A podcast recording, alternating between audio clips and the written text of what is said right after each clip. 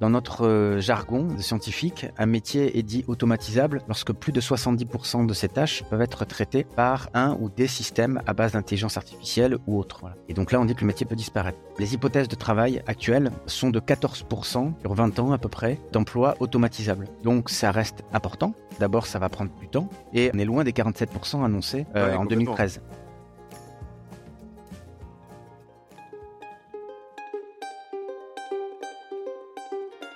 Vous connaissez l'adage après la pluie le beau temps? Est-ce que vous croyez que ça peut s'appliquer au monde du travail? Lundi au soleil, ça n'est pas un bulletin météo, c'est un podcast qui porte haut et fort la voix de celles et ceux qui pensent le travail autrement. Je me présente, je suis Tim Levert, cofondateur et associé de matribu.io, cabinet de conseil en marque employeur et expérience talent. Tous les lundis, je reçois une personne qui a osé tenter de nouvelles méthodes, de nouvelles façons de travailler, mais également des personnes qui imaginent le travail de demain ils viennent le partager avec vous. Alors de quoi l'avenir du travail sera-t-il fait? Vous le saurez en écoutant le podcast. Je suis Tim Levert et lundi au soleil, c'est une chose qu'on aura, je vous le garantis. Bonne écoute Bienvenue dans ce nouvel épisode du podcast Lundi au Soleil. Aujourd'hui, je reçois Yann Ferguson, docteur en sociologie de l'Université de Toulouse Jean Jaurès, enseignant-chercheur à l'ICAM site de Toulouse et chercheur associé au Centre d'études et de recherche Travail Organisation Pouvoir. Et je crois que j'en oublie. Mais si on fait plus simple, tu es un des experts français de l'intelligence artificielle. Est-ce que je le dis bien? Oui, oui, c'est ce que, en tout cas, euh, c'est les raisons pour lesquelles on me sollicite généralement euh, cette fameuse question du futur du travail en lien avec l'intelligence artificielle. Bon, en tout cas, je suis ravi de te recevoir. Merci pour ces précisions. Yann, comment vas-tu? Je vais très bien, merci. Et toi, Tim? Écoute, ça va plutôt pas mal. La semaine commence bien, donc j'espère que ça continuera. Alors, pourquoi ta présence aujourd'hui? On, l'a un peu dit, hein, tu es un des experts, mais aujourd'hui, en fait, on va parler d'intelligence artificielle, évidemment, comme tu le soulignais, et de futur du travail, mais plus largement de, l'intelligence artificielle dans le milieu professionnel et des questions qui sont posées actuellement, qui peuvent être au niveau de l'emploi, au niveau de la gouvernance, euh, au niveau de la compréhension aussi, parce que c'est quand même encore flou pour un certain nombre de, de, personnes, y compris pour moi. Je te le disais avant qu'on commence, mais je suis loin d'être expert, d'un être expert en, en, intelligence artificielle, donc j'attends beaucoup de cet échange. Je vais apprendre beaucoup. Euh, donc voilà. Mais avant de commencer, il y a toujours quelques classiques dans ce podcast. Est-ce que le lundi, tu le passes au soleil ou au boulot? Euh, je le passe au boulot le lundi. Le lundi, c'est au boulot, c'est jamais en distanciel? Euh, non, j'ai pas trop l'occasion de, travailler euh, en distanciel, en télétravail. Euh, je théorise beaucoup le télétravail, mais à chaque fois, il y a la réunion du milieu de journée. Donc le lundi, c'est au bureau, systématiquement. Et est-ce que le lundi, tu as un rituel en particulier? Est-ce que ton lundi, il, se ressemble toujours? Il a toujours la même, la même séquence, les mêmes, les mêmes moments forts, les mêmes cérémoniaux? Oui, euh, le lundi, généralement, je commence par emmener mon fils euh, à l'école, euh, comme tous les jours, parce qu'on a un mur mitoyen entre son école et, la mienne. On alors je dis, on a un petit rituel. Je dis, je t'emmène à l'école, et il me dit moi aussi. et, puis ensuite, bah, la, journée commence. Mais après, les, journées, elles, ne se ressemblent jamais. A des rituels, et à l'intérieur de ces rituels, de la surprise permanente. Alors, tu vas voir, je digresse toujours un peu. Tu m'as dit que tu étais l'occasion. Moi, je le suis aussi un peu et je digresse pas mal. Est-ce que pour un enfant, avoir son école à côté de son domicile, c'est comme pour un adulte d'avoir son bureau juste à côté de son domicile? Finalement, au début, tu es content, puis après, tu te dis, en fait, j'aimerais bien sortir un peu de l'endroit où j'ai l'habitude de bosser. Bah, il faudrait que je, il faudrait que je lui demande, euh, mais bon, il s'est, il s'est jamais plaint. Euh, par contre, euh, là, il est, il est, il est en CM2, donc il attend avec impatience le collège qui est un petit peu plus proche du centre-ville. Et là, il va, c'est la liberté. Hein. Oui, c'est ça, exactement, exactement. Merci pour ces réponses-là. Je te propose qu'on rentre un peu dans le vif du sujet. Alors, pour les néophytes, je le rappelle, dont je fais partie, l'intelligence artificielle, c'est un terme assez vaste finalement, euh, qui désigne aujourd'hui des machines ou des algorithmes capables de simuler l'intelligence humaine. Est-ce que, est-ce que ça, ça te va comme définition ou toi, comment tu, le, comment tu la matérialises, cette définition de l'intelligence artificielle? Alors d'abord, l'intelligence artificielle, c'est une discipline euh, de recherche euh, avec des chercheurs, des docteurs en intelligence artificielle. Et, le, but de cette recherche-là, c'est de réussir à faire faire par des machines euh, des tâches qu'on appelle cognitives. Généralement, on rajoute cognitives de haut niveau mmh. euh, et euh, de les faire faire par des machines. Donc, ça demande de compréhension et une définition de l'intelligence pour essayer ensuite de la modéliser, de la dupliquer. Et puis ensuite, il y a une autre, un autre volet qui auquel le public est, est, plus proche, hein, et, c'est les applications de l'IA.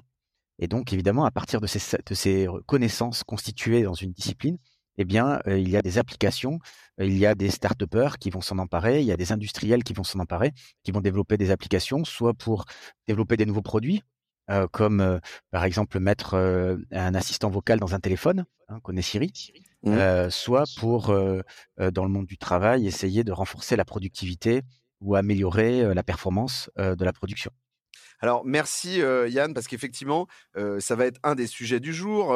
effectivement c'est le lien entre justement cette nouvelle technologie, ce que ça revêt comme impact sur le sur, sur le reste du monde et en particulier sur le milieu du travail.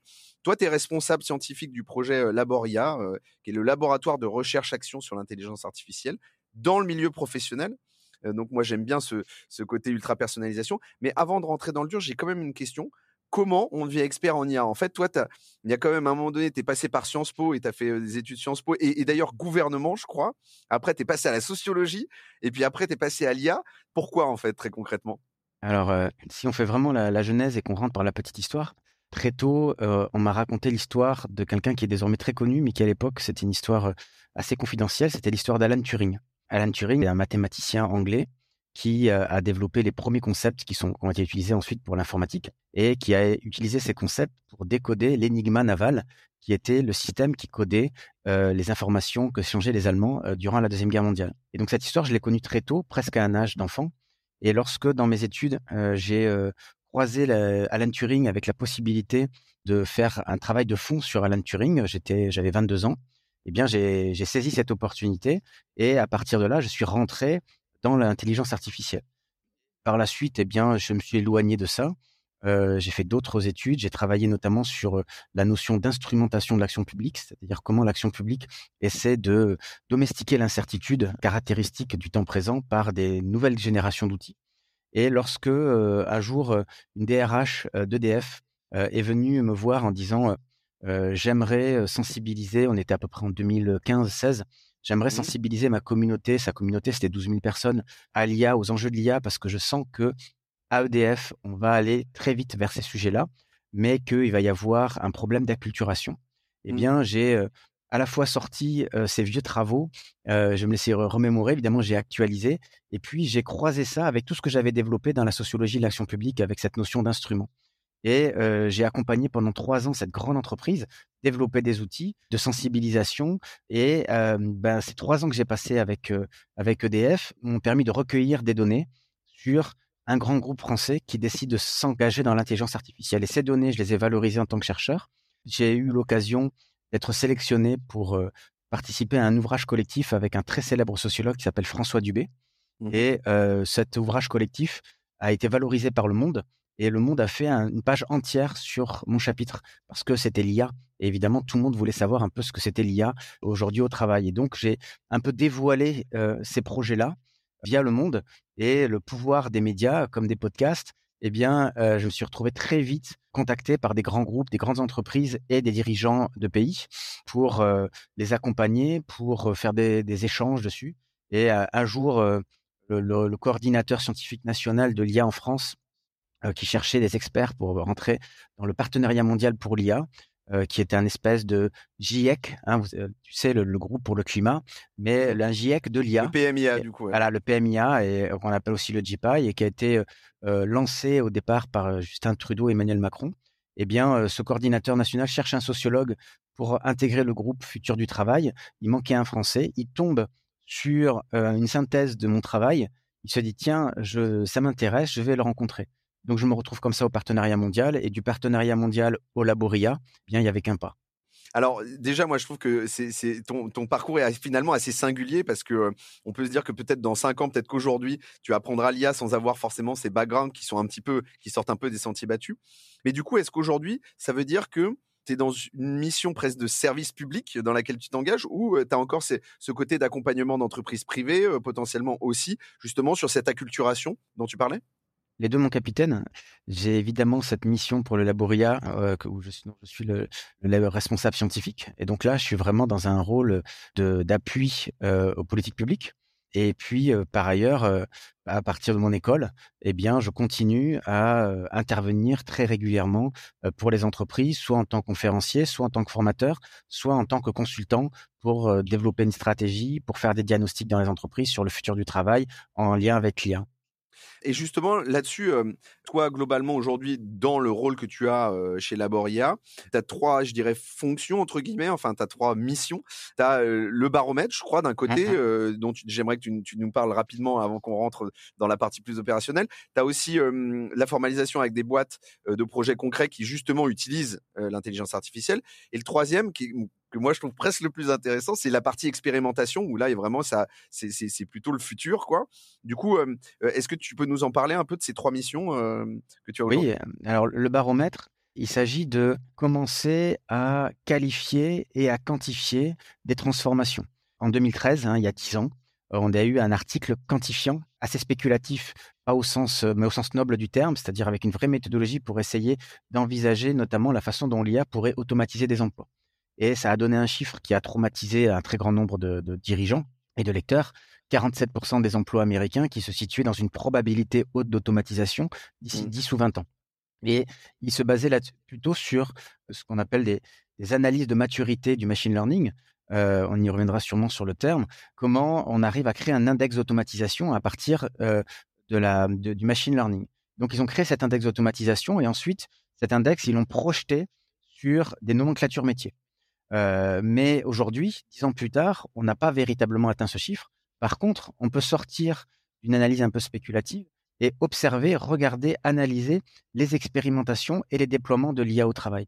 Donc, ce baromètre, il a pour but, dans un premier temps, de quantifier un certain nombre de phénomènes euh, auprès d'entreprises qui ont essayé, et de l'autre côté, de quantifier ces mêmes phénomènes auprès d'entreprises qui n'ont pas essayé, mais qui se représentent des impacts. Mmh. Et donc, à partir de ces deux communautés, on peut montrer que les points de vigilance qui ont été identifiés ne sont pas du tout les mêmes dès lors qu'on a essayé ou qu'on se représente euh, les impacts. Donc ça, c'est le baromètre.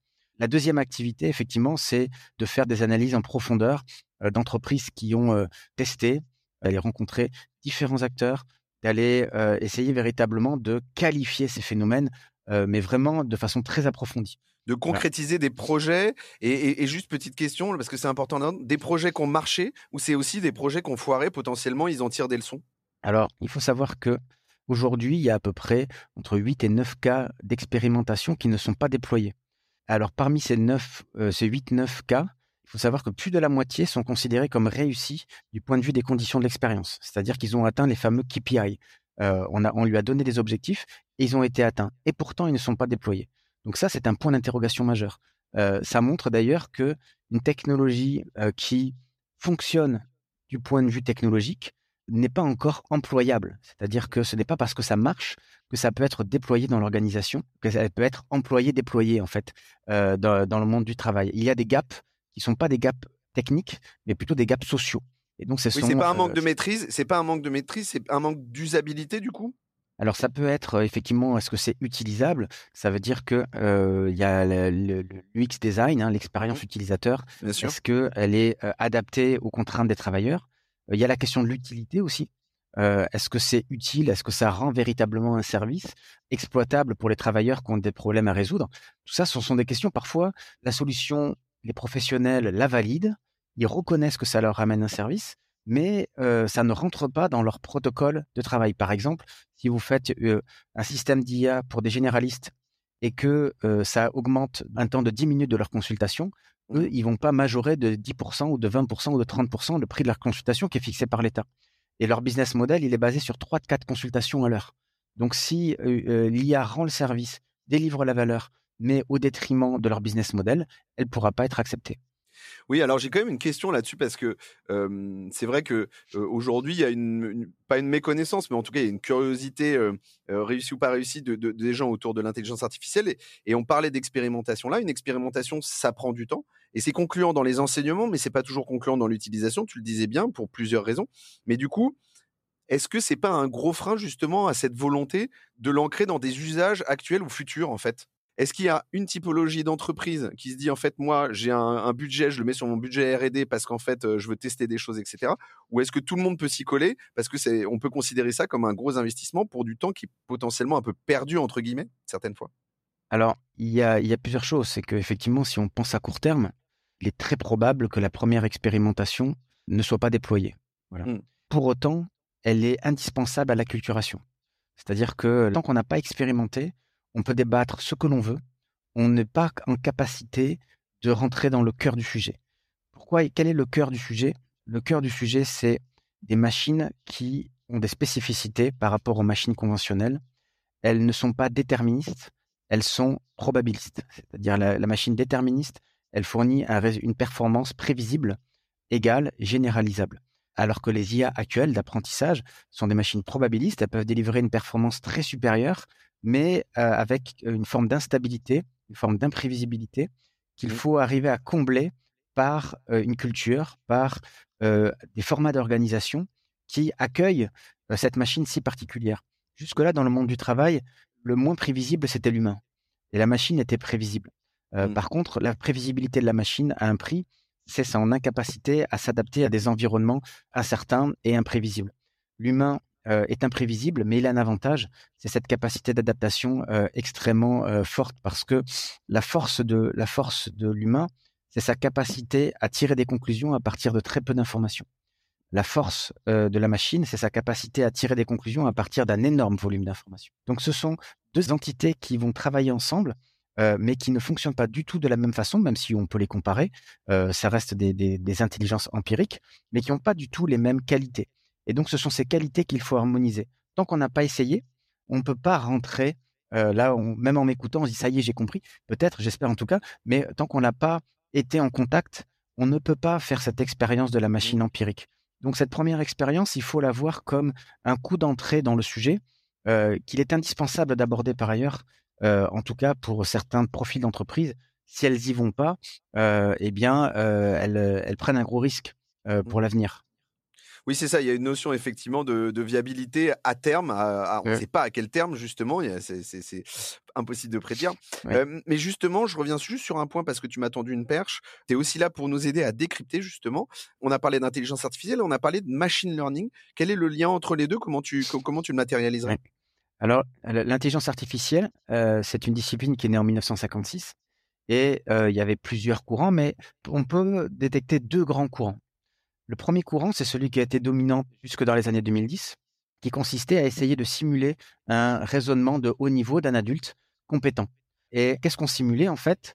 La façon dont un adulte compétent mobilise un certain nombre de règles de métier explicites pour résoudre un problème. Et ce qu'on essayait de faire, c'était de faire dire à euh, cet expert les règles de raisonnement explicites, de les traduire dans un langage informatique, de telle façon à ce que la machine, à partir de données entrantes, soit capable de mobiliser les bonnes règles avec les bons poids pour fournir un raisonnement expert. Donc ça, ça a été euh, la, vision de l'IA qui a dominé jusque dans les années 2010. L'autre existait, c'est ce qu'on appelle euh, l'IA connexionniste. La première s'appelle l'IA symbolique. L'IA connexionniste, au contraire, elle ne part pas des règles pour aller vers les données, elle part des données pour qu'ils formalisent des règles. C'est-à-dire qu'en fait, la machine, machine apprenante, machine learning, qui est lui un nouveau terme, hein, mmh. c'était pas euh, né en 1956, on va lui donner un volume de données et à l'intérieur de ce volume de données, elle va euh, établir des corrélations. Et ces corrélations, si elles sont fortes et si les données sont suffisamment nombreuses, elle va euh, les utiliser comme des règles. C'est-à-dire qu'elle va déduire des corrélations entre des, grandes, masses de données, des règles. Donc, dans le machine learning, on part des données pour aller vers les règles. Alors, on peut rentrer finement dans la distinction entre machine learning et deep learning. Le deep learning, on en parle beaucoup, est une sous-branche du machine learning. Dans le machine learning, on va malgré tout fournir à la machine un certain nombre de caractéristiques. On va entraîner la machine à identifier ces caractéristiques dans le problème qu'il cherche à résoudre. Mais avec le deep learning, on va pas lui donner de caractéristiques en entrée. Euh, on va la laisser totalement libre d'identifier ses propres caractéristiques. Donc ça, c'est un système, c'est beaucoup plus puissant, euh, mais par contre, ça pose beaucoup de problèmes parce que euh, c'est des boîtes noires, c'est-à-dire qu'on n'est pas capable d'expliciter, de rendre explicable cette machine et c'est extrêmement instable. C'est-à-dire que on a une performance moyenne atteinte qui est très supérieure au machine learning, mais par contre avec des, des performances médianes qui peuvent complètement changer. C'est-à-dire on a des très hauts niveaux de performance qui cohabitent avec des niveaux de performance non acceptables. Euh, merci pour ces précisions. Euh, moi, j'aime bien cette technicité et je te dis une fois de plus, j'apprends énormément. Alors, l'intelligence artificielle aujourd'hui, ça avance quand même à grands pas. On a vu effectivement là, pas l'émergence, mais l'accélération de ChatGPT avec les différentes versions qui sont sorties assez récemment. Donc, notamment dans cette compréhension du langage oral et du langage écrit, dans l'interaction avec l'humain, avec l'homme, et dans le traitement des données. ce qu'il faut savoir aujourd'hui, c'est qu'il y a quand même de nombreuses boîtes. Alors, il y a surtout des startups, j'aime pas ce mot-là, mais qui utilisent l'intelligence artificielle de manière assez innovante L'idée, c'est d'améliorer le quotidien. Alors, c'est un des leviers, bien sûr, et plus largement notre vie face aux enjeux contemporains. Mais dans les domaines sociaux, par exemple, entre autres, il y a euh, l'IA qui ouvre de nouvelles possibilités sur le recrutement sans préjugés. On va y revenir. En médecine, il y a le traitement des données aussi, qui est intéressant, sur le suivi des patients, par exemple, au cours de leur traitement, où il y a aussi la notion de médecine préventive et potentiellement un peu un nouvel espoir aussi sur la partie écologique. je, je pense pas qu'on aurait le temps de le traiter, mais en tout cas, c'est quelque chose que j'aime bien. C'est un outil puissant qui suscite aussi pas mal de craintes. Aujourd'hui, dans, les bouquins qu'on lit, il y en a pas mal qui sont sortis. quel est l'impact de l'intelligence artificielle sur les emplois existants En fait, aujourd'hui, il y, a une vraie question de se dire demain, est-ce que je vais perdre mon boulot? On va perdre quel boulot? Est-ce que c'est des métiers qui vont être transformés? Alors, il y a 12 questions dans cette question, pardon Yann, mais quel est aujourd'hui l'impact à date de l'intelligence mmh. artificielle sur le, sur le marché de l'emploi plus largement? Alors aujourd'hui, factuellement, il n'est pas très important. Sur l'emploi, c'est-à-dire, par emploi, j'entends le fait d'automatiser des emplois qui, de fait, disparaissent. Dans notre jargon de scientifique, un métier est dit automatisable lorsque plus de 70% de ses tâches peuvent être traitées par un ou des systèmes à base d'intelligence artificielle ou autre. Et donc là, on dit que le métier peut disparaître. les hypothèses de travail actuelles pour les pays de l'OCDE mmh sont de 14% sur 20 ans à peu près d'emplois automatisables. Donc ça reste important, mais d'abord ça va prendre du temps. Et ensuite, on est loin des 47% annoncés en 2013. c'est finalement, c'est, tu dis que c'est important, mais c'est finalement assez bas aussi quelque part. par rapport à ce qu'on entend notamment. Exactement. Par rapport à ce qu'on entend régulièrement.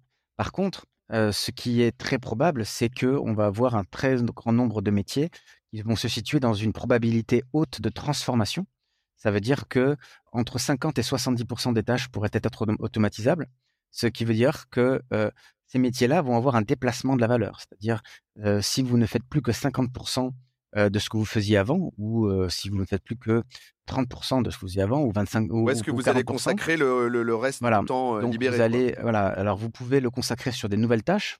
Dans quel mmh. cas, il y a un enjeu de montée en polyvalence qui est toujours mal vécu parce que c'est une forme de déspécialisation.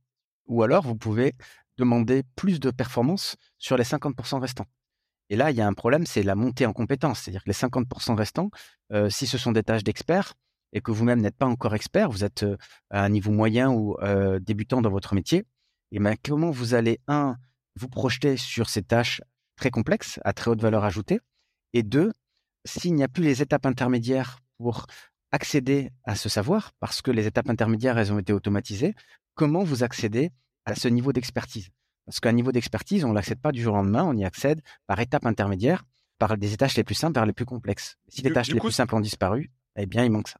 Du coup, pardon de te couper, Yann, mais ce que j'entends, c'est que ça veut dire que sur le temps libéré, il y a à la fois un sujet d'occupation, c'est-à-dire de se dire comment, où est-ce qu'on va déplacer ce temps et à quoi il va servir. Et l'autre enjeu, c'est de se dire si on le met sur des tâches qui sont effectivement plus complexes, dans ces cas-là, ça veut dire qu'il y a un enjeu, même pas sous-jacent, mais affiché de formation et d'accélération de montée en compétences. Et donc, ça veut dire qu'on va être, on va être face à des gens qui vont devoir se former beaucoup plus et beaucoup plus vite. Exactement. Et ça, c'est un enjeu qui, pour le coup, lui, nous paraît très sérieux, beaucoup plus sérieux que l'automatisation et la mmh. fin du travail, comme on l'entend des fois. c'est la rapidité avec laquelle on arrive à pivoter dès lors que des volumes de tâches sont adressés par l'IA. Eh bien, il faut aller très vite vers un déplacement de la valeur. Pour l'instant, ça va pas si vite. Hein, il faut, faut avoir ça en tête. Et on va dire les techno-optimistes pense qu'il va y avoir une accélération et euh, ChatGPT, euh, selon eux, est l'illustration de cette accélération. Eh bien, euh, il y aurait une accélération, on ne serait pas prêt. Alors après, un autre écueil, un autre risque qui est important, hein, c'est ce qu'on appelle la polarisation du travail. C'est-à-dire que il n'y aurait pas une disparition du travail, mais il y aurait une polarisation du travail entre une élite qui bénéficieraient d'un fort niveau de complémentarité avec l'IA et qui iraient vers des emplois très intéressants, très valorisants et extrêmement valorisés, et une masse qui serait, alors on dit prolétarisée ou ubérisée, on a bien aussi dire ça, c'est-à-dire qui finalement a un travail, mais avec une valeur sur le marché du travail assez faible parce qu'on estime que leur valeur consiste essentiellement à suivre des instructions de l'IA, parce que l'intelligence du travail, elle n'est plus dans le travailleur, mais dans l'IA. Et donc, ça développerait ce qu'on appelle une masse de travailleurs pauvres qui se développerait au détriment de la classe moyenne. Et donc, c'est ça la polarisation du travail. Et ça, c'est considéré par l'OCDE comme un risque, encore une fois, beaucoup plus fort que le remplacement du travailleur par la machine. Et juste ces sujets qu'on a évoqués à l'instant, c'est-à-dire le déplacement de la valeur, euh, la polyvalence, la, polarisation du travail, est-ce que c'est des sujets sur les entreprises que tu vois euh, autour de toi euh, ou, les, gens que tu rencontres qui travaillent dans des boîtes dont ils sont conscients ou juste en fait ils envisagent l'intelligence artificielle comme une opportunité mais pas comme un risque au-delà de, l'aspect données, etc. qu'on évoquera un petit peu plus tard, mais justement ces effets-là potentiellement un peu de challenge ou un peu néfaste? Généralement, la, première réaction lorsqu'il y a une crainte, hein, c'est ça va me remplacer. Mmh. Et le problème n'est pas tant de ressentir ça, ce qu'on veut, mais le problème c'est que cette peur occulte les problèmes les plus probables. Et les problèmes les plus probables, c'est effectivement ce rapport humain-machine qui peut aller vers une algocratie, c'est-à-dire un algorithme tout puissant, un déplacement de la valeur qui affaiblit la valeur de l'expertise. Soit c'est pas discuté au moment où on en discute entre les partenaires sociaux, euh, soit c'est découvert chemin faisant. Et là, on a euh, évidemment un frein très fort euh, des salariés lorsqu'ils prennent conscience que un des buts de l'introduction de cette solution, c'est de pouvoir se passer de l'expert. le problème de l'expert, c'est qu'il a beaucoup de pouvoir dans l'entreprise parce que bah, il peut jouer de l'incertitude de sa contribution ou pas. Alors que bah, une entreprise, je dirais classique, elle préférera toujours devoir sa performance à son capital qu'à son travail. Oui, c'est vrai que du coup, on, voit le. Moi, je le vois dans les différentes interviews que je fais et dans mon quotidien, mais effectivement, c'est un peu cette course à la, cette course à la productivité. Alors, je suis pas anti-productiviste, mais en tout cas, je, laisse la place effectivement à ce, savant équilibre euh, vie personnelle, vie professionnelle. Moi, j'ai quand même une question qui me trotte dans la tête depuis pas mal de temps. C'est, enfin, il y a une idée reçue que c'est, il y a un certain nombre d'emplois qui seraient plus touchés que les autres par l'automatisation. Est-ce que on va se rendre compte qu'en fait, c'est un secteur en particulier, c'est une typologie d'emploi. Je sais pas, je te dis une bêtise, technicien de surface, comme j'ai pu lire récemment dans un, dans, je sais plus si c'était sur Welcome to the Jungle ou quoi au caisse.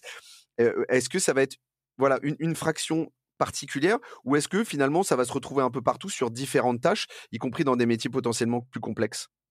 Le sens commun, généralement, a toujours tendance à associer euh, l'automatisation au col bleu.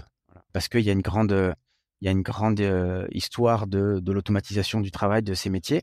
Mais sur l'IA, on est sur quelque chose qui finalement sort de cette dialectique de travail intellectuel, travail manuel. la première dialectique, c'est le routinier non routinier. On a tous des routines, on a tous des aspects routiniers, documentés, etc. parce que il y a une répétition. Et donc, bah, dès qu'il y a des routines, là, l'IA peut être intéressant. Mmh. Par ailleurs, ChatGPT, les IA génératives en général, ont rendu très exposés les secteurs, comme le, secteur de, la création, hein, euh, créateur économique. Voilà, créateur économique, qui était considéré comme faiblement exposé par mmh. toutes les hypothèses euh, de, de, travail, enfin d'hypothèses d'études sur le futur du travail.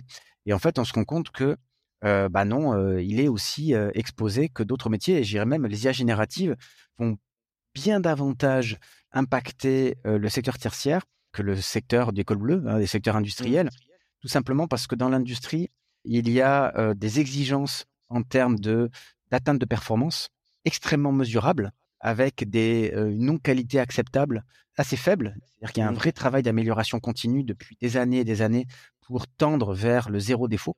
Et euh, cette, euh, ce processus-là, il est moins mis en place et beaucoup plus difficile à mettre en place dans les activités tertiaires. Voilà, qui ont aujourd'hui. abstraction. Voilà, aujourd'hui, qui ont une abstraction. Voilà. Mmh, mmh. Mais en tout cas, il y a une, il y a un niveau d'abstraction dans l'évaluation de la qualité du tertiaire qui rend possible l'utilisation d'un outil comme ChatGPT qui a une non-qualité systémique. C'est-à-dire que mmh. par définition, elle fera du, défaut. Voilà, elle ne peut pas tendre vers le zéro défaut parce que c'est un système, c'est un prédicateur statistique.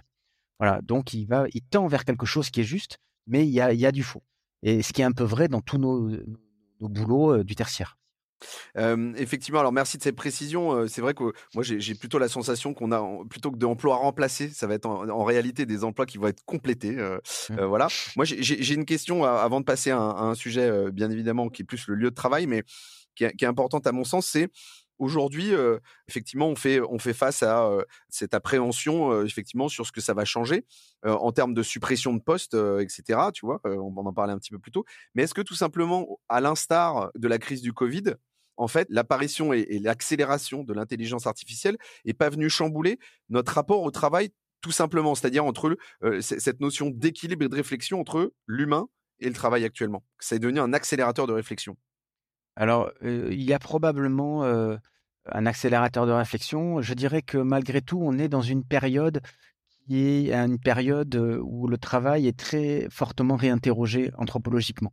Mmh. C'est-à-dire que on a des phénomènes qui nous interpellent du point de vue du travail, comme white quitting, comme la grande démission, comme la, remise en question des bullshit jobs qui trouvent toujours preneur aux États-Unis. Ben, on voit bien que, et peut-être que le confinement y a, contribué, il y a un phénomène qui est jugé par les boomers comme étant une espèce de, bah, génération qui n'a pas envie de travailler et par des sociologues comme Dominique Méda comme étant en fait un écart qu'il y a entre des fortes attentes envers le travail que le monde du travail n'arrive pas à satisfaire, c'est-à-dire que la promesse du travail comme élément d'émancipation euh, économique euh, et euh, comme producteur de sens n'est plus totalement perçue de la même façon, et, notamment parce que l'équation du sens prend des dimensions différentes en fonction des catégories sociales, en fonction de certaines générations. Et euh, il y a, alors il y a le phénomène très médiatique de la grande émission hein, qui dit euh, bah, finalement on ne veut pas contribuer, c'est plutôt un, phénomène d'élite. Hein. On ne veut pas travailler en contribuant au problème, on veut contribuer à la solution. Et les, les, carrières auxquelles on nous destine sont plus partie du problème que de la solution. Et donc l'IA intervient là-dedans. Alors il faut savoir que Keynes, hein, dans la fameuse lettre qu'il avait écrite à ses petits-enfants mmh euh, au début du XXe siècle, euh, annonçait à ses petits-enfants euh, une, baisse du volume d'heures de travail hebdomadaire grâce à la machine. Et il y voyait quelque chose de tout à fait intéressant, une vraie opportunité pour lire, pour faire du jardinage, pour apprendre la musique, développer d'autres choses, un peu moins centraliser la valeur travail. Mais ce n'est pas arrivé. Voilà, ce n'est pas arrivé. On a plutôt créé de nouveaux boulots, on a plutôt augmenté les journées de travail. Donc, on peut dire que le travail, et les deux éléments se rejoignent, c'est autre chose que produire de la valeur économique. C'est produire des valeurs morales, construire un monde, essayer d'avoir une contribution positive au monde. C'est produire une éthique du vivre ensemble. Il y a tout un tas de choses qui expliquent que quand bien même on aurait des machines qui seraient capables de faire beaucoup de choses que l'on fait aujourd'hui, enfin, en tout cas, à l'état actuel, on voudra continuer à travailler. Ouais, alors ça, moi, d'un point de vue plus personnel, euh, je dis pas que la, la réduction, l'augmentation du temps de travail est ubuesque. Je dis qu'effectivement, le temps qui serait probablement dégagé en fait là-dessus peut être mis à contribution sur des tâches plus à, plus forte valeur ajoutée qui peuvent être des tâches dans le cadre du travail et qui peuvent être des tâches dans le cadre personnel aussi entre guillemets parce que le, loisir est une activité quelque part un travail aussi différent. Mais voilà on verra ça dans un avenir proche bien évidemment. Moi j'ai quand même une question aussi sur la partie je dirais lieu de travail très concrètement. C'est-à-dire que on a compris que l'intelligence artificielle est potentiellement un peu chamboulé le temps de, de, certaines tâches et donc de certains emplois. Mais est-ce que à un moment donné les entreprises doivent former leurs collaborateurs et leurs collectifs et les individus à l'utilisation de l'IA et comment les préparer justement à travailler aux côtés de robots intelligents et collaboratifs? Alors, il y, a deux phénomènes aujourd'hui qui sont depuis peu de temps, hein, qui sont parallèles. Mmh il y a le phénomène, je dirais, top-down, où l'entreprise veut investir dans l'IA.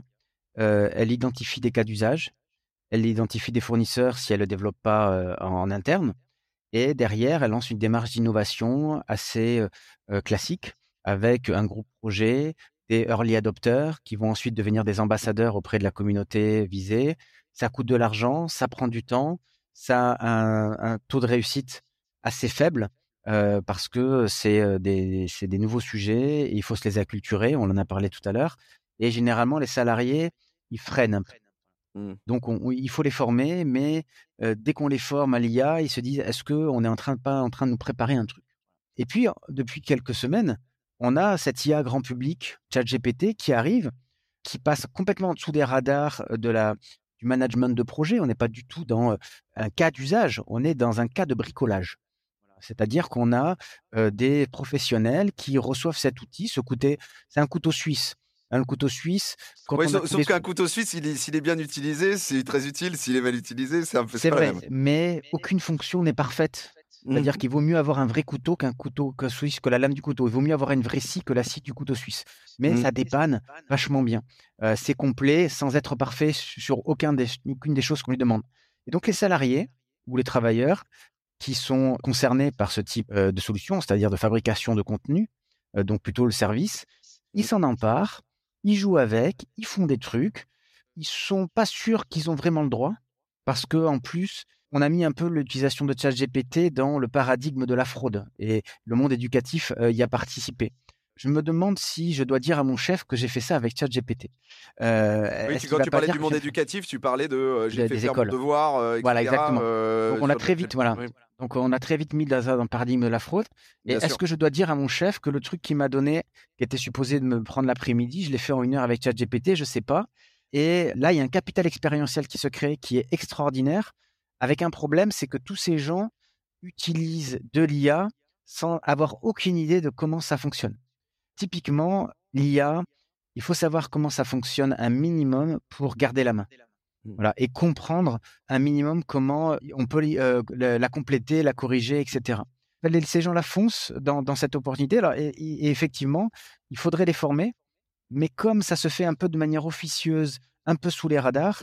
Parce qu'il n'y a pas de eh réglementation, tout simplement, en fait. Euh, par contre, pas d'encadrement. Voilà, exactement. Par contre, euh, bah, les gens s'en emparent. Alors que, et là, c'est plutôt les managers qui freinent, notamment mmh. dans les grands groupes. C'est pas tout à fait vrai dans les PM, euh, mais dans les grands groupes, euh, ils disent Ouh là là, attention, euh, ce truc-là, on ne sait pas trop bien comment c'est. c'est une technologie américaine. Les données, elles partent aux États-Unis. On sait que c'est pas tout à fait fiable. Donc, calmos. Voilà, moi, aujourd'hui, j'interviens dans beaucoup de grands groupes et demain, j'en fais, je fais un grand groupe.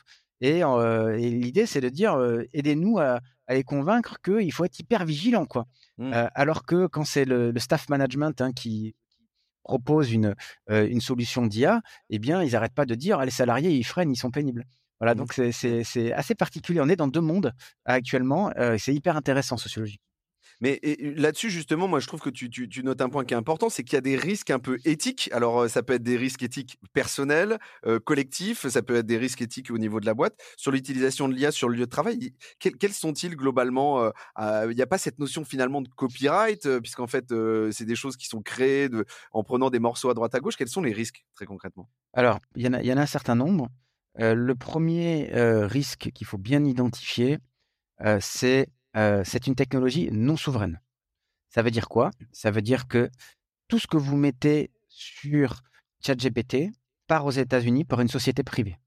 Mmh. Voilà. Pour l'instant, son but premier n'est pas de récupérer nos données, comme Facebook par exemple. Son but premier, c'est qu'on entraîne le système. En fait, on a une solution gratuite pour travailler gratuitement pour améliorer le système. Donc ça, c'est, euh, on est une communauté gratuite de bêta-testeurs. Ça coûterait très cher à OpenAI de payer des millions de bêta-testeurs. Mais et on dit, euh, alors juste, moi, il y a un truc, je suis issu du digital, je suis vieux, mais parce que j'ai plus de 40 ans, mais tu sais, quand, c'est gratuit, c'est toi le produit, ça a toujours Exactement. Ben là, c'est exactement ça. Donc ça, euh, il faut se dire, est-ce que euh, si je fais le compte rendu d'une réunion propre avec ChatGPT, est-ce que je suis prêt à ce que les contenus de, ces, de cette compte rendu avec les noms, etc., ça mmh. part dans une société américaine. Ensuite, il y a des limites techniques puisqu'on est sur un prédicateur statistique, hein, on est sur une prédiction mot à mot, on n'est pas du tout sur un système qui est capable de compréhension des intentions et des buts de votre activité.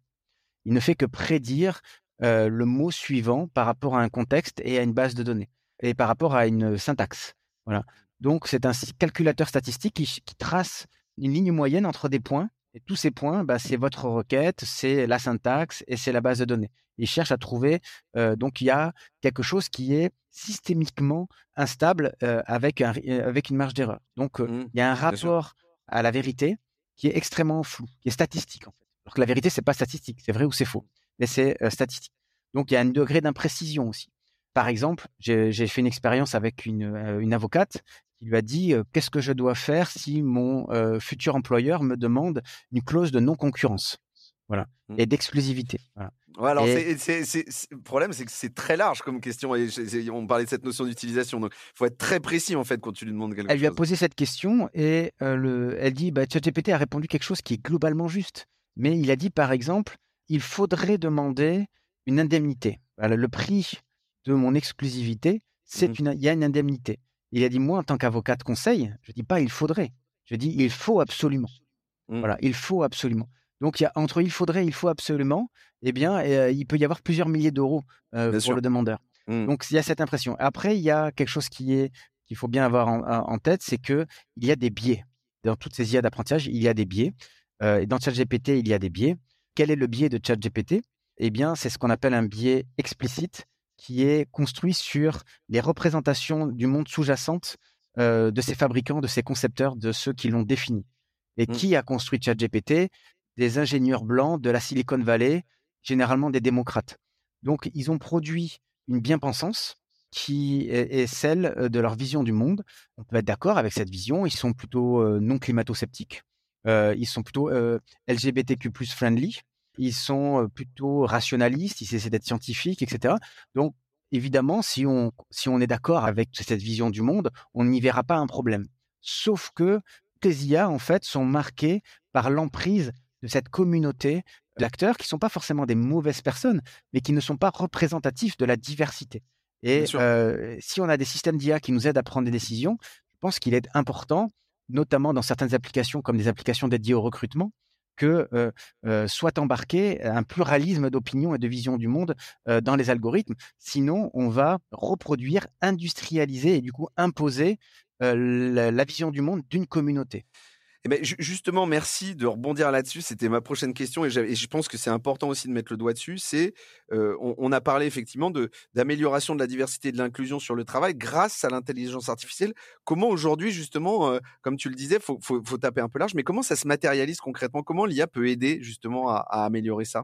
Alors, les, les, personnes qui sont convaincues que l'IA peut contribuer à un monde plus juste, notamment dans le travail, partent d'abord de travaux très importants en psychologie porté, incarné par un prix Nobel d'économie qui s'appelle Daniel Kahneman.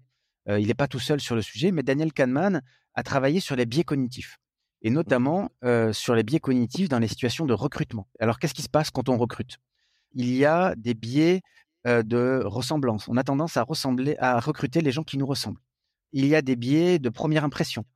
il y a un biais très fort envers les personnes qui ont une capacité à s'exprimer, les extravertis. Voilà, les extravertis ont beaucoup plus de chances de réussir un entretien que les introvertis, indépendamment des qualités recherchées dans le poste.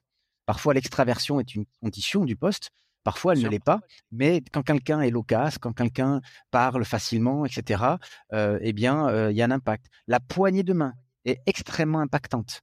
Euh, donc, il y a plein de biais cognitifs. Et ces biais cognitifs, on ne sait pas s'en débarrasser.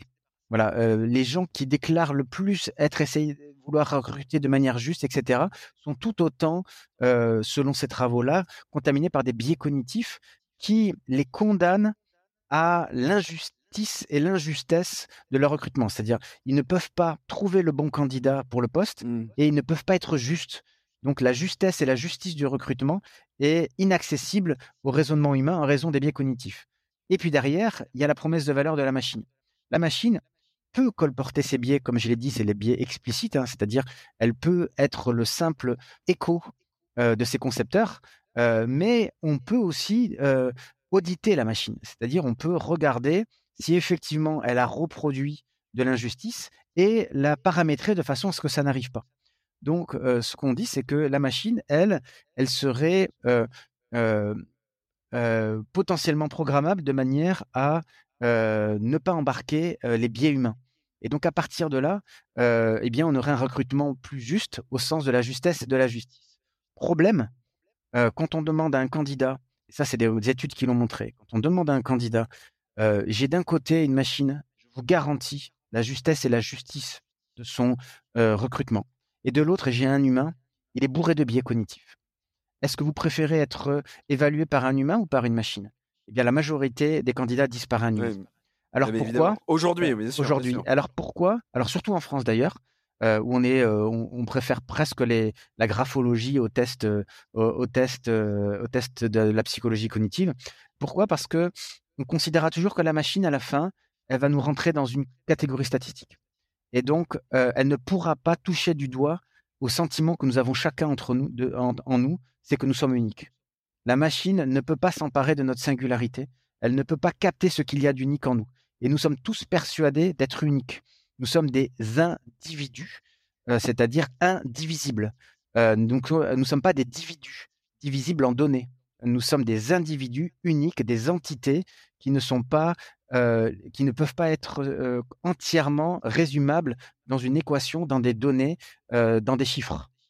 Merci pour, ce point-là, effectivement, et, ces précisions-là. D'ailleurs, ça me fait rebondir sur une autre question que j'ai, qui est relativement liée à ça, en fait. C'est comment l'intelligence artificielle aussi peut aider les employeurs à identifier des talents cachés au sein de la boîte. C'est-à-dire qu'on a parlé effectivement de, de retirer toutes les tâches qui étaient un peu consommatrices de tronc, un peu barbantes ou assez rudimentaires comment justement l'intelligence artificielle sur le lieu de travail pourra permettre justement de, de, de, de mettre en exergue les, expertises qu'on ne voit pas comme ça euh, euh, de prime abord sur certains collaborateurs?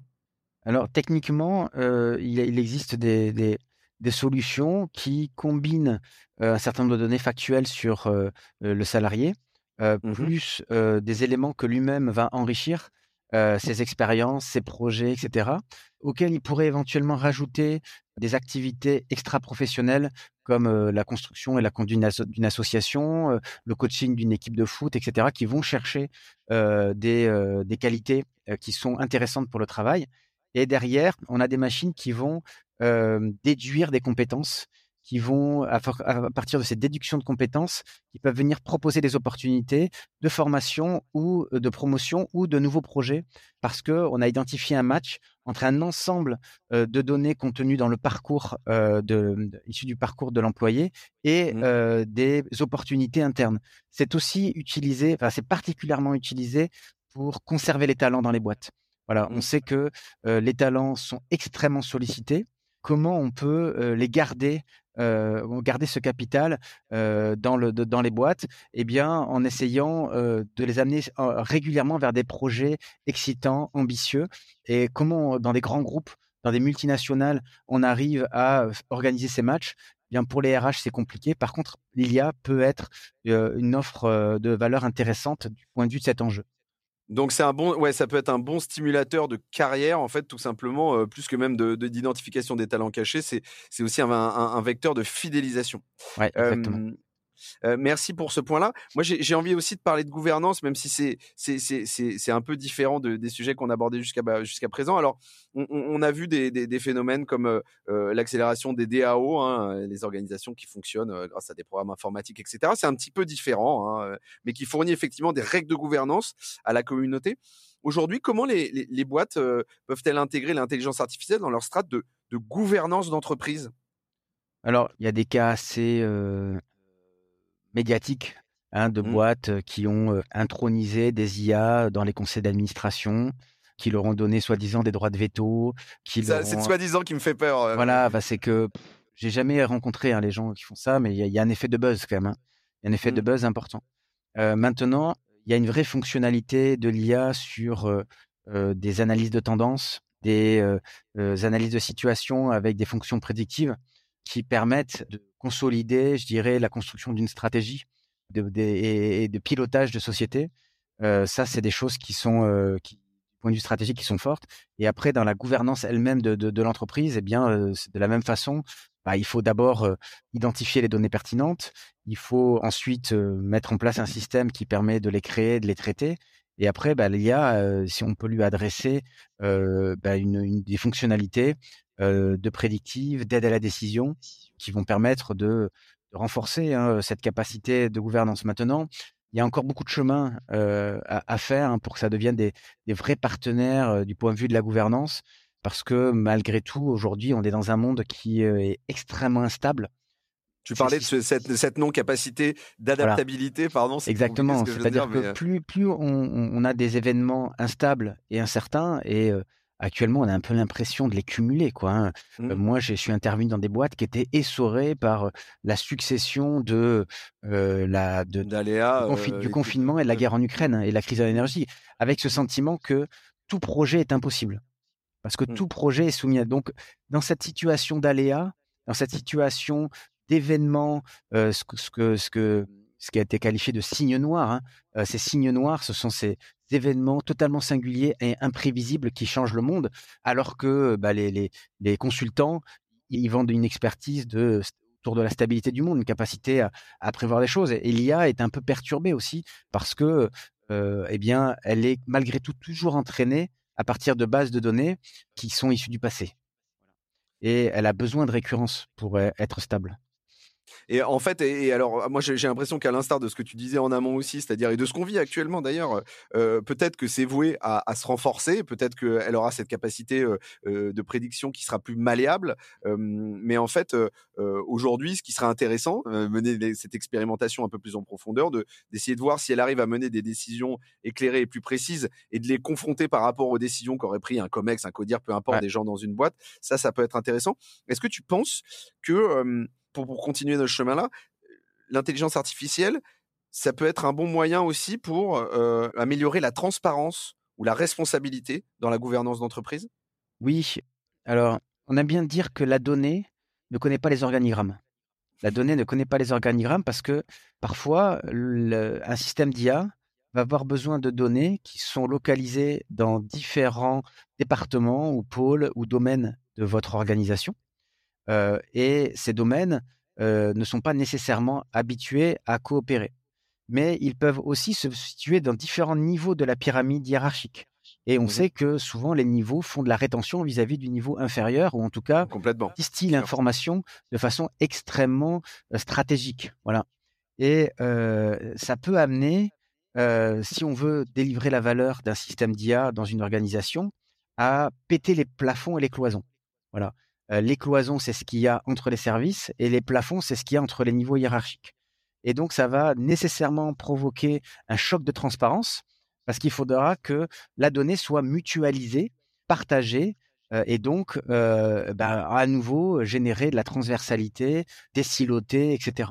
Un exemple pour incarner un peu les choses, hein, j'avais quelqu'un que je connaissais qui, on lui demandait de créer un système d'IA qui était capable d'aller chercher dans les archives dans les 30 ans d'archives des nouvelles idées pour accélérer l'extraction de pétrole dans un puits, c'était en Asie. Et mmh ils avaient l'impression qu'ils avaient la solution dans leurs archives, mais qu'ils l'avaient oublié. Et en fait, les départements ne voulaient pas contribuer parce qu'ils avaient très peur qu'on découvre que c'est eux qui avaient la clé depuis des années et qu'ils n'étaient pas foutus de la sortir parce qu'ils avaient complètement perdu la mémoire de leurs propres compétences. Et donc, ils se sont retrouvés face à un frein très fort euh, de chaque dirigeant qui avait la trouille qu'on découvre qu'ils avaient la clé euh, pour gagner en productivité. Merci pour, pour ce point-là, effectivement. Et c'est vrai que c'est justement aussi cette notion, je dirais, de flou qui, qui crée justement un peu cette, voilà, cette, cette, cette appréhension. J'ai une autre question que, que, que, je, voulais, euh, dont je, que je voulais évoquer un petit peu plus tôt. C'est, on parle parfois de circuits amicaux euh, de l'intelligence artificielle dans le travail. Qu'est-ce que c'est très concrètement? Comment ça se matérialise? La notion de circuits amicaux, ça à, ma, connaissance, ça, ça, a été créé par Asimov. Isaac Asimov, il avait évoqué des circuits amicaux à travers ces fameuses trois lois de la robotique. dans, le, dans le monde d'Asimov, hein, dans le cycle des robots, eh bien, les, les robots sont beaucoup plus avancés que ce qu'on a aujourd'hui. Ils sont équipés de cerveaux positroniques. Mmh mais pour rendre la cohabitation humain-machine pacifique, on a encodé dans leur cerveau des verrous qui on appelle les trois lois de la robotique. Première loi étant de ne jamais porter atteinte à la vie d'un humain, à l'intégrité d'un humain. La deuxième étant de toujours obéir aux humains, sauf si ça contrevient avec la règle 1. Et la règle 3 étant que les robots doivent protéger leur propre existence, sauf si ça contrevient à la règle 2 et à la règle 1. Donc les robots sont complètement perdus si jamais on les met euh, euh, en défaut vis-à-vis euh, de l'équilibre entre ces trois lois. Mais ça, ça demande un art assez fort que seul un psychologue dans la, dans la, dans la saga de Asimov est capable de, de manipuler. donc les circuits amicaux, c'est une image pour en tout cas tel que moi j'utilise cette, cette idée-là, hein, importée d'Asimov pour dire il faut créer des machines human-friendly qui ne contreviennent pas aux valeurs humaines. c'est souvent ce que l'on dit dans les grands documents d'éthique. Hein, il faut respecter les valeurs sociales, l'éthique, etc. et donc, c'est des machines qui, parce qu'elles respectent les valeurs fondamentales des sociétés humaines, eh bien, vont pouvoir intégrer nos modes de vie. Oui, sauf que, en fait, tu, l'as dit là-dessus, effectivement, la machine, c'est une analyse de données. Elle n'est pas, elle est pas douée de, je dirais, de sentiments aussi. Alors, en tout cas, aujourd'hui, hein, à, l'heure actuelle. Donc, finalement, c'est quelque chose qui est encore un peu utopique, même s'il y a cette notion de règle. En fait, voilà, c'est quand même assez complexe à appréhender. Oui, la machine n'est pas notre amie, même si elle peut nous le dire, même si elle peut nous dire qu'elle nous aime elle ne fait que simuler l'amitié, elle ne fait que, elle peut simuler des sentiments. Elle peut capter vos sentiments pour avoir une réponse plus adaptée. Mmh. C'est en ce sens-là qu'on va parler de circuits amicaux. Mais elle ne ressent rien. elle n'est absolument pas capable d'avoir conscience de ce qu'elle vous dit. elle a simplement reçu une information qu'elle a analysée et elle essaie, parce qu'elle est programmée pour ça, de vous restituer une information avec une tonalité, avec dans un climat, dans une ambiance, dans une bienveillance qui est la plus adaptée à ce qu'elle a mmh. capté chez vous. Et est-ce que ça veut dire que le garde-fou, ce serait toujours de fonctionner avec un binôme entre guillemets qui est humain plus la, machine? Et justement ça permet un peu cette espèce de contrôle ou ce, bon équilibre ou, et, de pas laisser libre cours effectivement à, l'intelligence artificielle? Oui, je pense en l'état ma, vision étayée par l'observation, mais elle n'est pas scientifique. Mais observer, c'est que l'IA actuelle, dite connexionniste, statistique, etc., euh, n'est pas tant une révolution d'automatisation et de productivité, mais une euh, révolution de coopération et de performativité. C'est-à-dire que quand on entend automatisation et productivité, on entend des machines qui remplacent les humains et qui le font de manière plus efficace. Voilà. Mmh. Et qui vont finalement libérer du temps sur l'humain pour faire des tâches à plus haute valeur ajoutée. Ça va arriver mais je pense que la principale promesse dans le travail notamment, mais aussi dans notre vie, c'est d'avoir des assistants, d'avoir des propositions qui vont nous ouvrir sur notre vision du problème, qui vont nous proposer d'autres manières de voir le problème qu'on a à résoudre. De le traiter. Mais mmh. ça ne marchera que si nous restons actifs face à cette proposition. Mmh. être actif face à cette proposition, ça veut dire ne pas valider cette proposition parce qu'on a peur de se tromper, ce n'est pas valider cette proposition parce que elle nous contente, elle est satisfaisante. Une solution satisfaisante, c'est une solution qui est loin d'être optimale, mais on ne veut pas fournir plus d'efforts pour avoir mieux. Voilà. Eh bien, ça, je pense que si on généralise cette option de la satisfaction et du contentement, eh bien, petit à petit, on va vivre une situation de travail de plus en plus dégradée parce que on a besoin au travail régulièrement de contempler notre œuvre, euh, c'est-à-dire d'aller vers quelque chose qui euh, nous permettre de dire c'est moi qui l'ai fait. Ça veut dire que non seulement je suis fier de ce que j'ai fait, mais je peux dire qu'il y a du moi dans l'objet de mon travail. Euh, oui, il y a, à la fois de la valorisation de, de, la, décision et aussi cette notion effectivement de garde-fou et, et de maîtrise en fait quelque part aussi.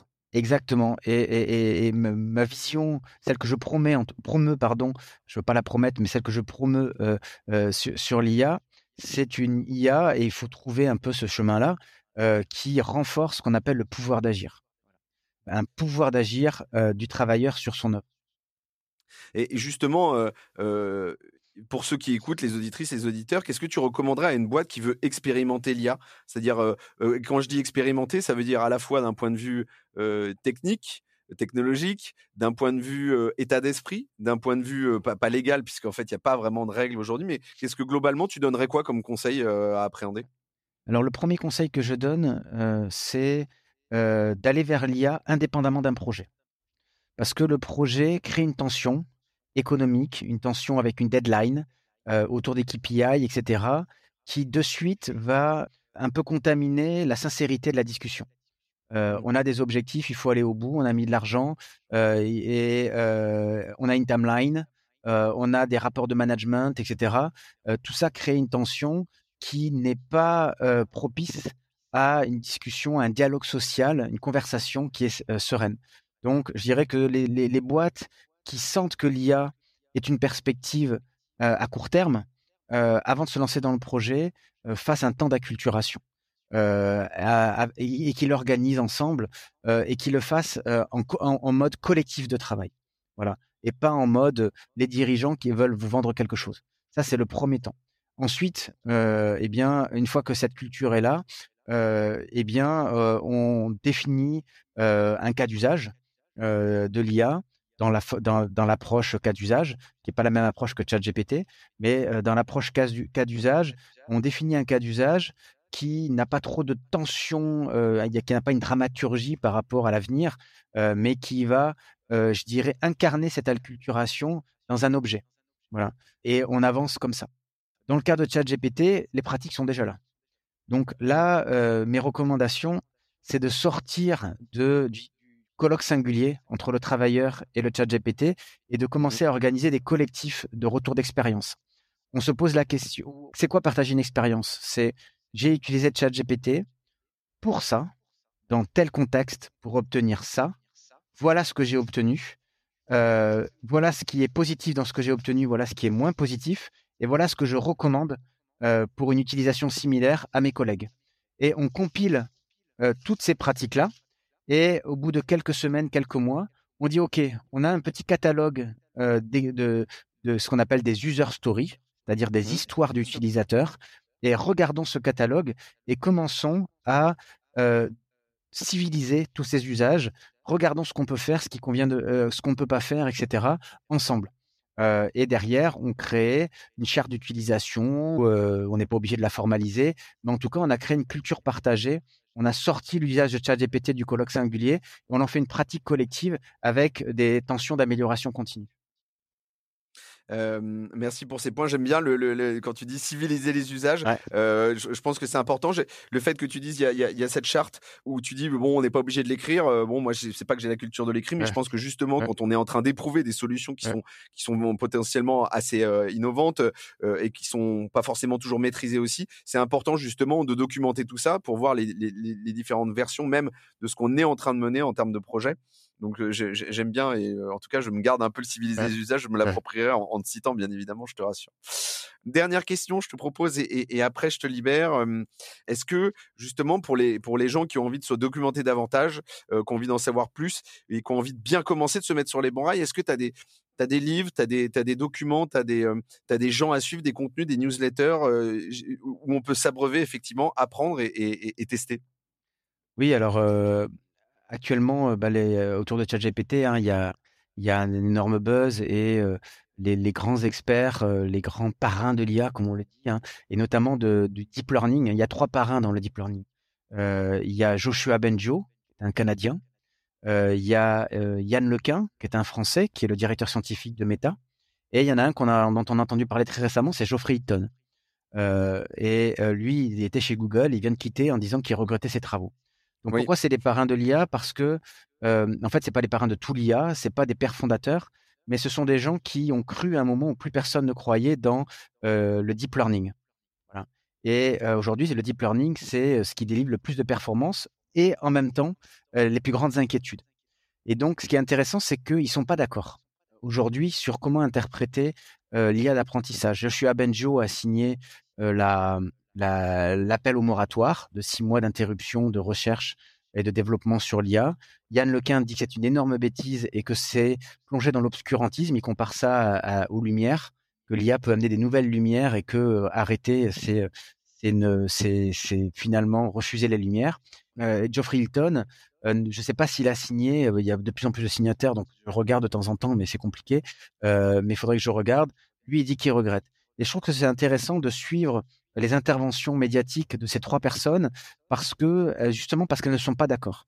Et euh, je pense que c'est important pour euh, tes auditeurs qu'ils se construisent un point de vue à partir de cette controverse parce qu'elle est documentée et en même temps qu'ils aient en tête que ces trois personnes ont un point commun, ce sont des informaticiens, des mathématiciens et que l'intelligence artificielle, lorsque, lorsque les, les pères fondateurs ou lorsque les grands pontes de l'IA parlent de l'avenir du travail, ils le font à partir de leur propre théorie de l'intelligence, auquel ils croient énormément, mais mmh. qui est très loin de celle que moi je vais promouvoir dans le travail, qui est beaucoup plus large et qui ne peut pas être, je dirais, réduite à un certain nombre de performances que l'IA est capable de faire. Mais donc, tu, tu, pardon de te couper, mais tu me tends une perche. Tu me dis c'est, c'est effectivement des informaticiens, des théoriciens, et je, je, et donc ils sont à la genèse aussi de ça. Ils ont cette connaissance. Moi, j'aime beaucoup le fait qu'ils aient pas les mêmes avis, etc. Mais du coup, puisque c'est des théoriciens, est-ce qu'ils sont suffisamment dans l'opérationnel du quotidien Tu vois, euh, je te vois sourire. C'est une question de piège, mais parce que justement, est-ce que est-ce que on n'a pas aussi un autre volet avec des gens qui ont justement éprouvé dans le réel ces solutions-là? Exactement, exactement. En fait, te dire la vérité, hein, depuis que l'IA existe, 1956, on annonce la fin du travail. Mmh. Et à chaque fois, on l'annonce sur 20 ans. Le premier qui l'a fait, c'était Herbert Simon, qui était invité euh, sur la fin du séminaire qui a créé l'IA. Et lui, il a eu à la fois l'équivalent du prix Nobel en IA et le prix Nobel d'économie. Donc, il est vraiment à la conjoncture de notre sujet. Et il avait dit en 58, euh, dans 20 ans, les machines feront tout ce qu'un humain sait faire. Et il s'est complètement planté. Euh, et donc, euh, les théoriciens, notamment ceux de l'IA logique, étaient persuadés que le travail, ça se réduisait à la mobilisation de raisonnement logique face à des situations. Et mmh. ils ont, ils ont, on a fait pendant 50 ans, on a fait des systèmes qui se basaient sur cette définition, sur cette vision du travailleur. Échec complet. Aujourd'hui, en fait, on a le buzz de ChatGPT, mais le premier grand buzz euh, de l'IA du point de vue du travail, ça a été la Google Car. pourquoi la Google Car? Non pas parce qu'on est tous des chauffeurs de taxi qu'on va se faire remplacer par la Google Car, mais mmh parce que la conduite d'un véhicule a souvent été l'exemple emblématique de la limite que l'on a à expliciter ce que l'on fait face à un problème. Euh, quand je conduis, je mobilise tout un tas de savoir-faire, à la fois corporel, de raisonnement cognitif, etc., qui sont très simples pour moi, euh, sauf dans des très rares situations, et que j'ai appris par apprentissage, par euh, le, la montée en compétences. Je n'applique pas le code quand je conduis, même si je le respecte. Je fais bien autre chose que ce que j'ai appris. J'ai incorporé des savoirs. Donc cette notion d'incorporation des savoirs, on pensait qu'elle était inaccessible à la machine. Et là, quand on a vu la machine, la voiture conduire toute seule et y arriver plutôt bien, on s'est dit en fait voilà une machine qui n'a pas besoin qu'on lui dise ce qu'elle a à faire.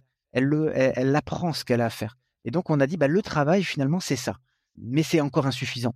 Euh, le travail mobilise une diversité de compétences qui échappent même à la conscience du travailleur.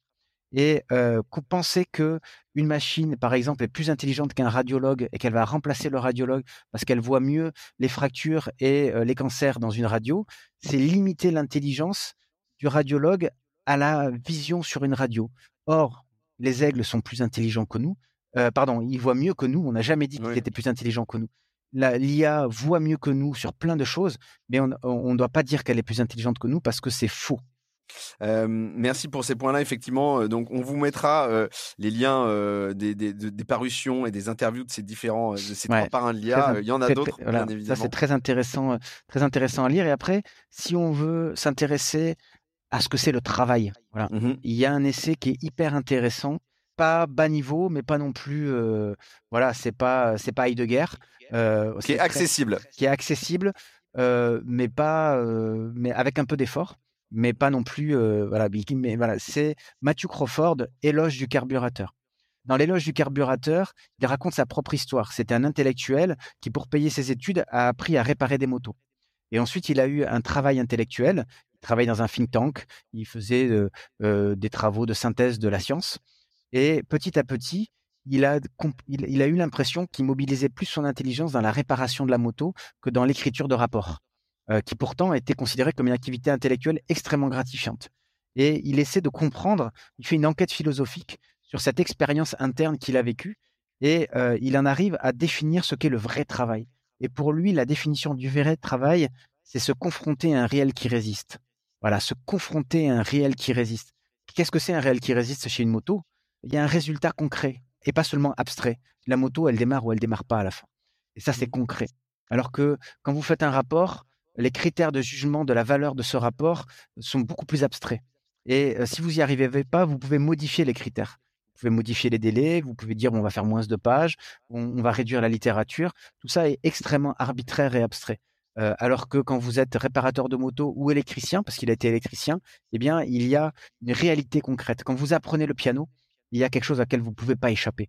Il y a des efforts à faire, il y a une difficulté ontologique par essence dans l'apprentissage du piano et ça va nécessiter du temps, de la souffrance euh, pour arriver à un résultat, euh, ce qui n'est pas forcément euh, le cas dans d'autres activités.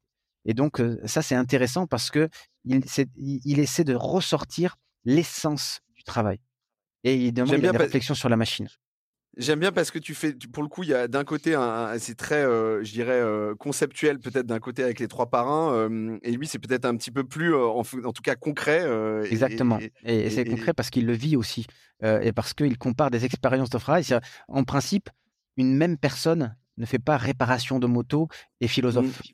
Bien sûr, aujourd'hui. Mais, mais, lui, il a fait les deux. Mmh. aujourd'hui, aujourd'hui, les gens sont réparateurs de moto. C'est pas du tout le même parcours que devenir philosophe. Lui, il a fait les deux, donc il peut comparer ses expériences de travail très différentes. Et finalement, il dit j'ai l'impression de mobiliser davantage mon intelligence quand je répare des motos que quand je fais des revues de littérature. Et, du coup, moi, je rebondis là-dessus sur un, bouquin dont j'ai fait la critique, entre guillemets. Je suis pas critique littéraire, loin de là, mais l'été dernier, en août 2022, qui était le, bouquin de Aaron Benanav sur l'automatisation et le futur du travail, et notamment justement le, fait qu'on donnait un peu trop de poids potentiellement à l'automatisation dans nos discours par rapport à son influence réelle aujourd'hui. En tout cas, c'est je vais, je vais le dire peut-être comme toi tu l'as dit. je trouvais que c'était pas mal la façon dont tu, dont tu l'exprimais. C'est un bouquin qui est accessible, mais sur lequel il faut quand même un peu se concentrer. Mmh. voilà. Alors moi qui ai tendance à me dissiper assez rapidement, voilà, c'était pas évident, mais en tout cas, je trouve que c'est un bon, c'est un bon moyen effectivement de se, de se plonger dedans, d'avoir une première approche, une première compréhension. Donc je le recommande aussi chaudement. Je sais pas si c'est ton cas et si tu l'as, et si tu l'as, si tu l'as effleuré ce bouquin, mais en tout cas, il est, c'est, c'est une bonne approche. J'ai eu, j'ai passé un bon moment en lisant. Super, bah ça c'est important dernière question, et après, cette fois-ci, promis, je te libère. Est-ce que tu as une anecdote qui te vient en tête et que tu as envie de nous partager? On termine toujours là-dessus sur le podcast. Un bon ou un mauvais souvenir, un souvenir cocasse, un souvenir pas drôle Oui, ben je, je, vais te raconter, je vais vous raconter l'histoire d'un système d'IA qui avait été utilisé par un plateau de comptables. Et ces mmh comptables avaient pour tâche de rémunérer des petits fournisseurs c'était des petits fournisseurs d'énergie, des gens qui avaient des parterres, des, champs d'éoliennes ou des, panneaux solaires. Et euh, chaque année, ils devaient déclarer, chaque mois, pardon, ils doivent déclarer sur une plateforme euh, l'énergie produite pour être rémunérés. Il y avait il y en a des milliers, et parmi ces milliers, il y en a un très grand nombre euh, à chaque fin de mois qui a des problèmes avec l'interface. J'ai oublié mon code, je sais plus où sont mes ah identifiants. ils n'arrivent pas à déclarer, ils n'arrivent même pas à avoir accès. Quoi. Ils n'arrivent pas à avoir accès, puis quand ils sont dessus, ils galèrent, etc. Et donc, ça faisait un volume de requêtes qui était extrêmement récurrente. Mmh. Donc, ils, ont, ils ont travaillé avec le, l'équipe d'IA pour créer un personnage, personnage entre guillemets, un peu l'équivalent, tu sais, du petit trombone qu'il y avait avant dans, dans Windows. Dans Microsoft, Microsoft. Word, etc. Voilà. Et donc, on lui a créé une base de connaissances et on l'a rendu capable de répondre à des problèmes simples, c'est-à-dire une catégorie de problèmes sollicités dans la requête, euh, des problèmes complexes, c'est-à-dire il y a plusieurs catégories de problèmes, auquel cas le système va proposer des scénarios de réponse, mais plusieurs scénarios de réponse, et l'humain gardant les scénarios les plus complexes, c'est-à-dire quand il y a des, émotions euh, manifestées et des multi, euh, multi, multi, multi problèmes. Et ça correspondait finalement qu'à 20% de, des mails envoyés. Donc l'idée, c'était de mettre cette solution pour répondre à 80% des, des requêtes. Et ce système s'est avéré assez performant, mais il avait une limite qui montre aussi la limite de, l'IA, c'est qu'il ne comprenait pas l'intention derrière le mot merci. Tu sais, des fois, on dit merci, ça exprime de la gratitude, mais des fois, ce merci vient après la manifestation d'une colère. Et donc, à chaque fois qu'il avait merci, il répondait avec plaisir, je, suis là pour vous, je suis là pour vous servir. Ce qui rendait évidemment, la limite. Ce qui évidemment rendait le fournisseur encore plus furieux. Voilà. Et donc ça, c'était l'incompréhension du mot merci, de la signification. Et alors, en plus, ce qui est intéressant, c'est que parfois le fournisseur était lui-même équipé d'un robot qui adressait le message. Et le problème, c'est que ces deux robots étaient incapables d'identifier le moment où la conversation doit se terminer. Et mmh. donc, ils avaient ce qu'on appelle des, logs, tout l'ensemble des, requêtes et des réponses. Et quand ils voyaient des milliers de re, re, re, re, c'était deux chatbots, deux agents conversationnels qui échangeaient de manière infinie euh, depuis des jours parce qu'ils étaient incapables de comprendre que la conversation était terminée. Voilà. Et ça, ça dénote à quel point aujourd'hui on a des systèmes qui sont intéressants, qui peuvent être performants, mais qui sont extrêmement stupides du point de vue de la compréhension des intentions. Et il n'y a pas de bon sens dans l'IA. Comme c'était le cas quand ils avaient effectivement mis, je me souviens à l'époque, Alexa face au robot à Google, à l'IA à Google, où effectivement ils arrivaient à, les faire interagir ensemble sans que ça ait vraiment de sens au final. Exactement. C'était assez drôle. merci pour cette, pour, pour cette anecdote que j'aime beaucoup. je, la trouve, je la trouve assez, assez drôle et elle est très ancrée dans, dans, dans, dans le concret. Et je comprends que ton merci est vraiment de la gratitude. Oui, voilà, exactement. Pourtant, il m'est déjà arrivé, je te rassure, de faire des merci un peu plus ironiques. Mais là, j'ai compris. Yann, merci pour, ce, pour ta venue dans, dans Lundi au Soleil avant toute chose. Et puis surtout, merci pour ta patience et toutes ces explications. Une fois de plus, je le redis, moi, c'était finalement, euh, je suis pas mauvais en techno parce que j'avais une agence digitale avant, mais que je connaissais finalement assez peu euh, et sur lequel j'avais besoin de me documenter, d'en savoir plus. J'espère que ce sera le cas de l'audience et j'en suis un peu près sûr, qu'ils aborderont ça et qui seront lancés dans une, dans une quête euh, de connaissances et de savoir, j'imagine, après cet épisode-là. Donc, merci pour ces les explications qui étaient effectivement claire et précise. Merci à toi, Tim, pour euh, tes questions. Euh, l'art de la question euh, est en train de prendre une valeur énorme face à des machines qui répondent en quelques microsecondes. Mmh. la valeur est en train de se déplacer vers la question plus que vers la réponse. Oui, oui. Et, ce, et, ce, délai, je te rassure, je, ne l'ai pas effectivement, ce délai de réponse, je ne l'ai pas non plus, très clairement. Donc en tout cas, euh, merci pour ta venue. Euh, et puis on va suivre tes aventures, bien évidemment, et les différentes publications que vous faites euh, avec toute ton équipe sur les semaines et les mois à venir. Bravo pour le travail, en tout cas. Et puis j'espère qu'on se reparle vite, bien évidemment. On te souhaite une excellente semaine à toi. Merci, bonne semaine à tous. Lundi au soleil, c'est fini pour cette semaine. Merci d'avoir écouté cet épisode jusqu'à la fin. S'il vous a plu, n'hésitez pas à le partager à une personne qui a passé la journée sous la pluie. Et oui, ça nous arrive à tous. Vous pouvez vous abonner pour ne pas louper les prochaines sorties, ou encore mieux, laisser un avis sur la plateforme d'écoute que vous utilisez. Lundi au Soleil, c'est une émission produite par matribu.io, un cabinet de conseil en marque employeur et expérience talent. Un grand merci à celles et ceux qui travaillent avec moi de près ou de loin pour rendre ce podcast possible. Et nous, on se retrouve lundi prochain. Bonne semaine